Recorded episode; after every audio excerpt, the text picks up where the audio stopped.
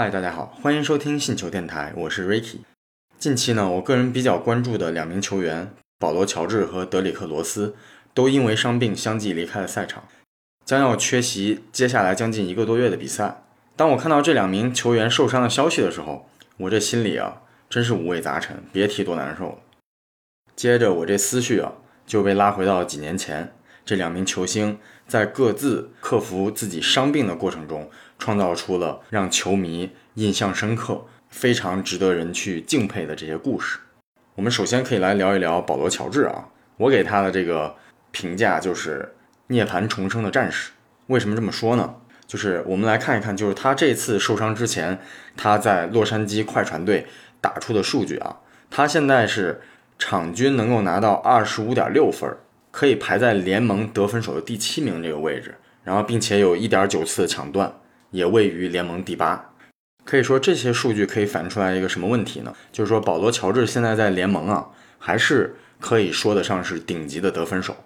因此，这个保罗·乔治啊，他真的是为数不多的能够在经历大的伤病之后，仍然可以打出华丽数据的球员。在那一次大伤病之前呢，他一度也是带领当时他所效力的这个步行者队，连续两次杀入了东部的总决赛，迎战当时。处于职业生涯巅峰时期的这个热火三巨头，就是勒布朗·詹姆斯、克里斯·波什以及韦德组成的这么一个热火队。当时这个东部决赛可以说是旷世大战呢。这个保罗·乔治当时也是一度带领步行者队将热火队一直逼到了抢七大战。所以说，由此可见，我们就知道当时保罗·乔治他的这个竞技水平以及这个运动能力也是处于一个。巅峰时期，虽然最终这两次东部决赛都是遗憾告负啊，但是保罗·乔治呢，他向球迷们展示了自己就是无与伦比的这种竞技能力和运动天赋。他仅仅用了三个赛季，就在二十四岁迎来了自己的这个职业生涯巅峰时期。只可惜的是什么呢？好景不长，一次突发的伤病呢，可以说直接导致了保罗·乔治的运动生涯的轨迹。产生了一些变化。在二零一四年的时候，在美国队的一场队内训练比赛当中，因为追防詹姆斯·哈登，保罗·乔治在落地的时候，当时他的脚是踩到了篮球架，然后直接导致了他这个小小腿严重骨折。相信那个画面在无数的这个球迷心中啊，肯定是历历在目的。就这个当时的情况啊，保罗·乔治他整个小腿弯折了九十度，那个画面。所有球迷都是揪着心、皱着眉看的，就真的是不忍心再去看第二次这个回放啊！那个画面真的是让人觉得心里特别的不舒服。这么一个巅峰时期的一个球员，即将代表美国队去征战这个世界比赛，却在一次训练赛当中折戟沉沙。就当时这个严重程度啊，就单从这个直播的画面回放来看。已经让很多球迷，包括这个行业人士都觉得这下完了，保罗·乔治的运动生涯可能就此就报废了，就要结束了。所以说，大家对他是否能够重新回到赛场，也是画了一个大大的问号。保罗·乔治的这次受伤呢，他就属于那种单纯的胫腓骨骨折，康复之后，他的这个恢复情况是可以掌控的，就是几乎不会影响任何的这个运动功能。它胫骨和腓骨属于长骨，主要起的是支撑体重这么一个作用。所以说，它如果出现这个骨折的情况之后呢，复位之后用钢钉把它固定好，它的这个骨折的这个折断这一端是可以很好的愈合的。等到这个伤完全愈合之后呢，再将这个钢钉去除，它又是好腿一条。所以说，这样的手术在骨科的这个临床上并不是特别困难。至于他受伤这个瞬间呢？他小腿折叠成了九十度，看起来确实是非常恐怖。骨折的那一端呢，它冲破了肌肉和皮肤，视觉上就会给球迷朋友们就会一种很强烈的冲击感。但是呢，只要他没有外周神经、韧带和软骨的这种损伤，肌肉和皮肤它自身的这个愈合能力是非常强的。所以说，保罗·乔治这个伤给他职业生涯带来的影响是没有说像观众这个。视觉上看到冲击力这么大啊！当时呢，有一些医学专家也表示了，有先进的这个骨科手术技术和系统的康复训练，不出什么特别大的意外的情况下，保罗·乔治是完全可以重返赛场的。所以说，当时这个保罗·乔治他的重点其实更重要是在于这个手术之后一个漫长的康复期，从早期的伤口愈合，中期骨痂的形成，段端的愈合，然后到最后下肢运动，只有对刚才前面提到的这些过程严格的把控，才能够最终使得保罗·乔治回到球场训练、参加比赛。而这样一个漫长而痛苦的时间，是保罗·乔治当时必须要去面对的。因为这个手术之后，不可避免的会出现一些肌肉萎缩、肌力退减、伤口肿胀，还有因为长期不负重训练而导致的骨密度流失，以及他自身对运动感觉的一些缺失，这种情况，种种困难都需要在康复期一个一个的去克服。即便拥有专业优秀的康复训练团队。为当时这个保罗·乔治保驾护航，指导他在每一个阶段都可以去进行一个科学的训练和恢复，但是他都需要从最基本的复健开始做起。整个复健的过程呢，从第一天开始就非常的艰难。保罗·乔治呢，他将近用了一年的时间来做这个复健，试图重新回到原来的状态，甚至说变得更好。这真是一个非常非常漫长的旅程。他必须当时要挺过去，也使得他在这个过程当中变得更加的坚强，令他能够前进的动力，可能就是存在于他心里的强烈的想要回归赛场这么一个信念，支撑着他去完成这个复健。就大家要知道的是，这个复健是从穿着复健的专用靴子，从最基本的走路练习开始的，而光练习走路，他就用了差不多一个多星期的时间去适应。然后才是开始穿着正常的鞋子进行走路的练习，所以我们可以想象当时他的这个断腿之后情况有多么的不乐观啊！你想想，连一个基本的走路的这么一个运动机能都已经丧失了，可以说对他的这个心理是极大的挑战。在适应了这么一个走路的训练之后，又开始一步一步的重新进行跑的训练。跳的训练以及投篮这些运动能力的训练之后，在这个基础之上找回肌肉的记忆，恢复身体的这些力量，而完成这么一些目标是一个非常漫长的过程。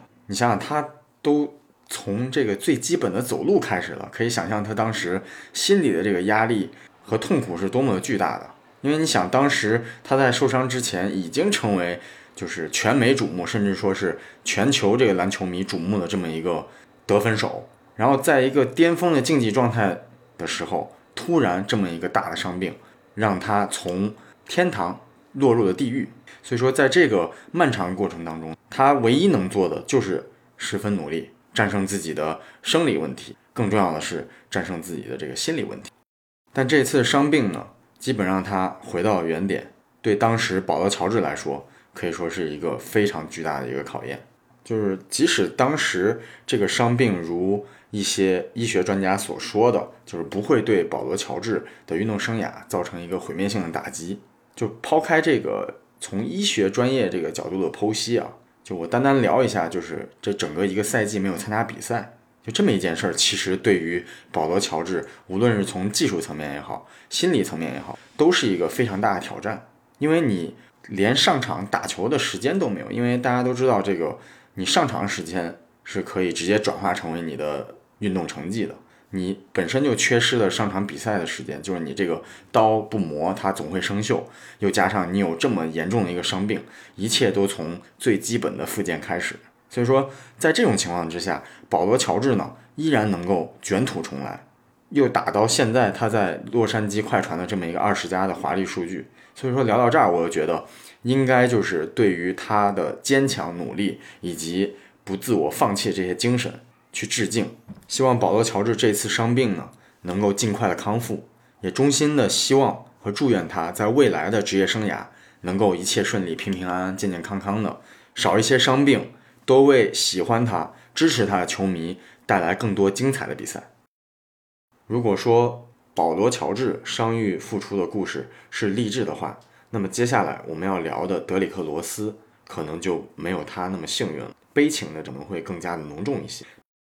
这位 NBA 零八年的状元郎，进入 NBA 的第一年，他就拿到了联盟的最佳新秀，可谓说是出道即巅峰。就德里克·罗斯，他的这个身体素质、这个劲爆程度啊，就是超出一般人对于这个控球后卫的一些想象。他的突破能力简单粗暴，然后他的打球的风格大开大合，进攻的手段也非常的丰富。他从来不害怕跟任何球员正面硬刚，所以当时他的这个大幅度的变向进攻以及惊人的第一步的这个加速，这只要微微一沉肩，他就能够在。防守者愣神儿的这一瞬间，一个大三步迈入禁区，完成上篮或者劈扣。就当时他的这个所有的防守球员都成为他进攻的背影。所以我们可以想象到，当时德里克·罗斯他的这个运动水平以及他的这个身体素质有多么的劲爆啊！那个时候十佳球哪一次没有罗斯的身影？就当时感觉好像十佳球没有罗斯，这个十佳球就没有这个权威性啊。所以当时他不是双手的炸扣啊，就是极限的拉杆儿。就你永远不知道他的这个身体可以扭曲到什么程度，能够完成什么样不可能完成的动作来完成这次进攻。就他给人们这种带来的视觉的享受，真的是无人能及。罗斯在进入联盟的第三年，也就是二零一零到二零一一赛季，他场均就可以拿到二十五分。四点一个篮板以及七点七次助攻，带领当时公牛也是创造了六十二胜二十负这么一个全联盟第一的成绩，力压当时巅峰时期的詹姆斯，拿到了常规赛的 MVP，也成为了 NBA 联盟历史上最年轻的取得这么一个荣誉的球员。此外呢，他连续三年入选了全明星，就所有人都会认为德里克罗斯。会创下更多这些不朽的神话，但是呢，老天爷呢却给他开了一个致命的玩笑。就当时是在二零一二年的季后赛，东部第一的公牛队对阵当时东部第八的七六人队，双方的实力是非常悬殊的。因为也知道刚才我们提到，罗斯在那个赛季打出了联盟第一的战绩，带领球队，七六人队可以说是被全场碾压，比赛早早都已经失去了这个悬念。以至于后来，当比赛还有一分半钟快要结束的时候，这么一个垃圾的时间，德里克罗斯还在场上比赛。最终在一次突破之后，他失去了平衡，左膝受伤，无奈下场。就我看到这个视频的时候，我就有一个疑问：为什么在这样一个垃圾的时间里，而且你球队又能够赢得比赛的情况下，当时的主教练希伯杜还要把罗斯这么一个 MVP 的球员留在场上？为什么不让他下去休息呢？如果当时在那个时间段让罗斯在场下休息，可能这个伤，可能这个伤他就不会发生了。而且这一摔呢，可以说是彻底改变了罗斯整个运动生涯，也改变了他的这个命运啊。赛后呢，罗斯被确诊为左膝前十字韧带撕裂，加上膝内侧副韧带撕裂，整个赛季就因此报销了。接下来的时间。罗斯也是打打停停，动辄呢就没有办法参加整个赛季球队的比赛，所以当时他的那个情况啊就非常的不乐观，职业生涯呢也因此瞬间跌入到了谷底。我们来聊一聊罗斯的这个伤病，其实最终导致他整个职业生涯轨迹发生重大改变这么一个伤病，就是我们前面讲的十字韧带撕裂这么一个伤。十字韧带呢这个部位对于我们所有人来说。它的重要程度相当于相当于一座大楼和它的地基的这么一个关系，就因此我们可以想到十字韧带这个部位对人体的稳定性，也就是我们基本的运动能力和行走是至关重要的。我们平时在比赛当中看到的这些球员们灵活的运球、跑位啊，以及完成精彩的投篮、灌篮、抢篮板和盖帽这些运动技能，以及在对抗的过程当中。这个前十字韧带呢，它起到的这个作用都是非常重要的。它能够维持我们膝关节的稳定性，使小腿不至于过分平移。因此，当你的前十字韧带撕裂之后，可以想象，就是你的小腿就感觉像要飞出去了一样。因此，当运动员出现这么一个伤病的时候，最少报销一个赛季。此外，另一个就是半月板撕裂。大家都知道，半月板它对我们的膝关节是起着一种缓冲。和维持关节稳定的这么一个作用的纤维软骨，每个膝关节呢，它都有两个半月板，一个是在关节的外侧，另外一个是在关节的内侧。半月板撕裂呢，它是一种比较常见的膝关节损伤，它不仅仅存在于职业运动员的，就对于我们平时有运动习惯的普通人来讲，这个伤病也是比较常见的。但是半月板撕裂呢，它就会直接的影响到膝关节，因此呢，德里克罗斯这两个伤病的叠加，就直接对他的这个运动能力来说是毁灭性的。接下来我就想谈一谈这个影响罗斯受伤的一些因素啊，一个就是罗斯的打球方式，就他作为一个一号位的球员，区别于传统后卫那种以外线投射组织球队进攻。执行教练战术意图的打法，他主要的进攻手段是突破，以上篮甚至说是扣篮来终结的，而不是说依靠跳投和侧影。他打球的方式特别的有冲击力，爆发力强，变向呢还不减速，同时他的身体接触又特别的频繁，经常上演一些高难度的动作。虽然观赏度极高，但是他的这种打法呢，就会直接对自己的身体造成特别大的负担。导致身体非常容易受伤，尤其是他的膝盖和脚踝。再一个就是罗斯打球他落地的方式，曾经有一些技术分析员对罗斯落地的视频进行过大量的分析，结果显示呢，他大多数以单脚落地为主来结束上篮或者说是扣篮的动作。或许这就是造成他在职业生涯中膝盖伤病不断的罪魁祸首。除了落地的坏习惯之外啊。罗斯他习惯双脚起跳，惯性和身体的这个动能，直接导致了他在下落的时候双脚的角度十分的怪异，让膝盖呈现了一个大角度外翻，增加了这个膝盖受伤的风险。德里克罗斯呢，在他九年的 NBA 生涯，有六年的时间都是在被伤病折磨，无论是身体还是精神，他都承受着极大的痛苦和压力。这也让我想起了在2018年。那个神奇的夜晚，罗斯用一场五十分的比赛，创造了自己职业生涯得分最高的纪录，写下了最绚丽的篇章。所以当时这个饱受伤病折磨的浴血玫瑰，他自己可能都没有办法想到，还可以打出这样的数据，这样的比赛。所以在比赛之后呢，他还是一手用毛巾裹着自己的脸，掩面而泣，另外一只手在空中不断的挥舞着，为自己喝彩。所以这么一个画面，我相信当时是。让很多喜爱罗斯的球迷都红了眼眶。而在取得五十分的这么一个夜晚，也不得不提到站在场边的那个人，也就是他的教练希伯杜。他在场边呢，不停地示意着队员要把球传给罗斯，让他去取得个人生涯最高分的这么这么一个成就。所以之后呢，也有球迷说出这样一句话：说有希伯杜的球队就会有罗斯一个位置。因为当年罗斯被骑士队交易。后来又被爵士队裁掉，所以他一度也是想要结束了自己的这个运动生涯。但是，也就是希伯杜在当时把他带到森林狼，又打出了五十分这么一个数据。所以说，很多时候千里马常有，但是伯乐不常有。就是你人不到低谷的时候，真的不知道谁会在你最困难的时候拉你一把。所以，这样一份师徒情谊也是令无数球迷感动的。但换句话来说，也许是因为当年希伯杜在垃圾时间没有及时把罗斯换掉休息，导致他受伤，让他比较内疚。但是这个也不好说，也不一定啊。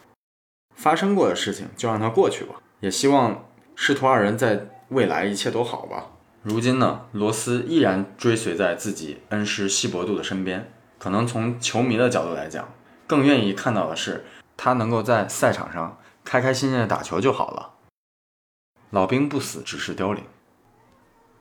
所以今天我们聊的这个伤病的话题，它是所有运动员职业生涯中都不可能绕过的一件事儿，更是很多运动员的噩梦。体育运动中，其实最令人心碎的时刻，无疑是看到自己喜欢的那些运动员因为伤病倒地，使他们在很长的一段时间内没有办法去参加比赛。就伤病这个事儿。对于某些运动员来说，可能意味着职业生涯的终结，也可能代表自己个人统治地位的结束，更是他们需要用专注和决心去翻越的一座大山。那么这些运动员，是绝大多数球员都是带着伤病在打球打比赛的。只不过这些伤病不足以让他们整个赛季报销，但它并不代表每个运动员都是完全健康的。所以日常的保养是非常重要的。这里我们就可以提到一个非常好的例子，就是勒布朗詹姆斯，他每年在自己身体保养的这个花费就可以达到一百五十万美元。他自己聘请了一个专业的团队来负责自己日常的训练、饮食起居，包括这个运动后的放松和康复。此外，他还常年去练瑜伽，就是这些综合的投入叠加起来，才能够保证他在没有大的伤病侵袭的情况下，有一个相对的持续稳定的比赛表现。因此，我们可以知道。伤病的预防对于运动员整个职业生涯也是十分重要的。最后呢，衷心祝愿每一名运动员都可以健健康康的，能够发挥出最好的运动天赋，为球迷朋友们带来精彩绝伦的赛场表现。好了，本期的节目就是这样，我们下期再见。